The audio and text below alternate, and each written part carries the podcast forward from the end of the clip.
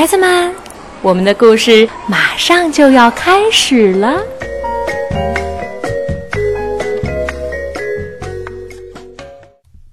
小朋友们好，我是邓格阿姨，我在沈阳为你讲故事。今天为你带来一个非常美丽的故事，名字叫《蝴蝶新衣》。它是由郝广才创作，意大利的白蒂利亚绘图。衣服换了一件又一件，国王站在镜子前搞了一整天，穿过来换过去，就是没有一件让他满意。小丑为了让国王开心，在一旁努力的称赞：“看国王有多英俊，不管穿什么都好看。”可是国王心里明白，镜子不会说谎。小丑嘴里说的和他自己眼里看见的不一样。你说巧不巧？国王正在为衣服而烦恼，就有卫兵来报告：“报告国王，外面有个裁缝，说他有世上最好看的衣服要献给国王。”好像风筝遇到风，国王露出了笑容，说：“快叫他进来。”卫兵乒乒乓乓地跑出去，带进来一个裁缝和他的小徒弟。裁缝把衣服拿出来，每个人的眼前就像点了灯，亮了起来。大家都看得发呆。那衣服像水晶，像星星，那是凡人无法创造的色彩。国王穿上新衣，往镜子里一照。吓了他一大跳，他好像看到全身有烧焦的小鸟在空中乱飞乱叫。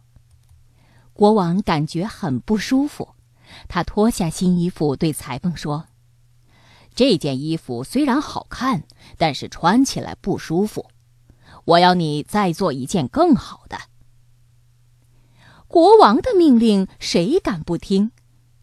裁缝向国王保证，他一定日夜赶工。你猜国王的新衣为什么这么漂亮？原来裁缝抓来了许多美丽的蝴蝶，摘下它们的翅膀，压在布料上，印成各种花样，所以衣服才会有特别的颜色和光芒。裁缝赶工赶到一半，对小徒弟说。我想让这件衣服的颜色更好看、更特别。我要去抓几只特别的蝴蝶。你在我回来以前，先把所有的蝴蝶都印在布上。我们已经没有多少时间了，绝对不许偷懒儿。小徒弟也知道时间不多，乖乖地照着裁缝的话做。他把笼子打开，轻轻拿出一只蝴蝶来。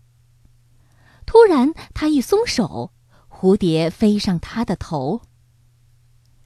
小徒弟看着蝴蝶飞，他从来没有感觉到蝴蝶有那么美，美的不只是它翅膀的颜色，更美的是蝴蝶飞舞时的快乐。飞吧，蝴蝶，飞吧！小徒弟好像着了魔，不知道自己在做什么。他一面打开所有的笼子，一面哼着歌把蝴蝶全都给放走了。看蝴蝶飞上天，他的眼中色彩一片，如梦如幻。小徒弟突然想到：“糟糕，我把蝴蝶全放跑了，等师傅回来怎么得了？”小徒弟不知道该怎么办。这时，飞来了几只蝴蝶，绕着它飞三圈，然后飞向前，好像要给它带路。他跟着蝴蝶的舞步，来到一个没有人的山谷。哇！小徒弟不由得张大了嘴巴。他看到山谷里开满了花儿，红的、黄的、蓝的、紫的。有几千几百种颜色。有了，小徒弟想了个好办法，他采了一大把鲜花，带回去捣碎，调成彩色的颜料，然后把他最美丽的想象一笔笔的画在布上。等裁缝回来，看到小徒弟的杰作，大吃了一惊。小徒弟把事情的经过原原本本的告诉裁缝。裁缝不但没有发火，还不停的称赞小徒弟聪明。第二天，国王穿着最美丽的衣服到邻国去见杜兰公主。当国王走进邻国的王宫，所有的人都睁大了眼睛，目光紧紧地跟着国王移动。国王踏着自信的脚步走向公主，向公主献上他的祝福。公主答应了国王的求婚，两个国家的臣民都非常高兴。他们吹着喇叭，打着鼓，弹琴又跳舞，还放烟火来庆祝。裁缝立了大功，国王赏给他好多的金钱和土地。但是为什么不见小徒弟呢？没有人注意到小徒弟哪儿去了，大家早就忘记裁缝还有个小徒弟。春风吹过原野，大地又长满了绿草嫩叶。一天，国王在森林中打猎，忽然头上飞来一群蝴蝶。国王抬起头，一边看着蝴蝶，一边走，忽然一脚踏空，掉进了一个大洞。洞里一片漆黑，好像浸透了墨水。怪的是，国王抬起头，竟然看不见洞口。洞里安静的要命，国王只能听见自己的呼吸声。国王对自己是生是死也弄不清楚，他只有静静的等，细细的听。忽然，他感觉到了空气的流动，好像也听到轻轻的噼啪声。他凭着感觉，顺着声音，慢慢的往前摸着走，果然让他碰出路来。他吹到了风，看到了光，终于走出了黑洞。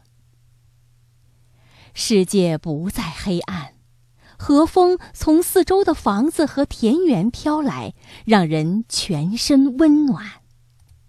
国王走进村庄。发现这里的每个人衣服都非常漂亮，不管颜色式样，比他最美的新衣还要强。国王问人说：“你们怎么会有这么漂亮的衣服？”有人说：“有一天从黑洞里走出一个小裁缝，我们的衣服都是他做的。”国王说：“你们能带他来见我吗？”村民把小裁缝找来，原来就是那个不见的小徒弟。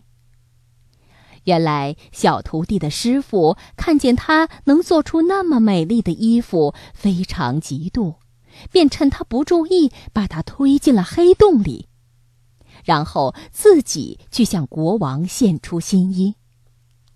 幸好有蝴蝶为小徒弟带路，带他走出了黑洞。从此，他就在那里替村民做裁缝。国王说：“你跟我回去，我要给你更多的金银和土地，还要好好的处罚那个害人的裁缝。你说应该怎么处罚他？”小徒弟说：“这个嘛，我想……”这时候，有人用力咬我。我突然知道，我正在看自己的梦。我努力的抵抗，想留在梦里，但是抵抗不过，还是被人给咬醒了。日子一天天的过去，这个梦我从来都没忘记。我一直好奇的问自己：国王给什么样的处罚才是最好的呢？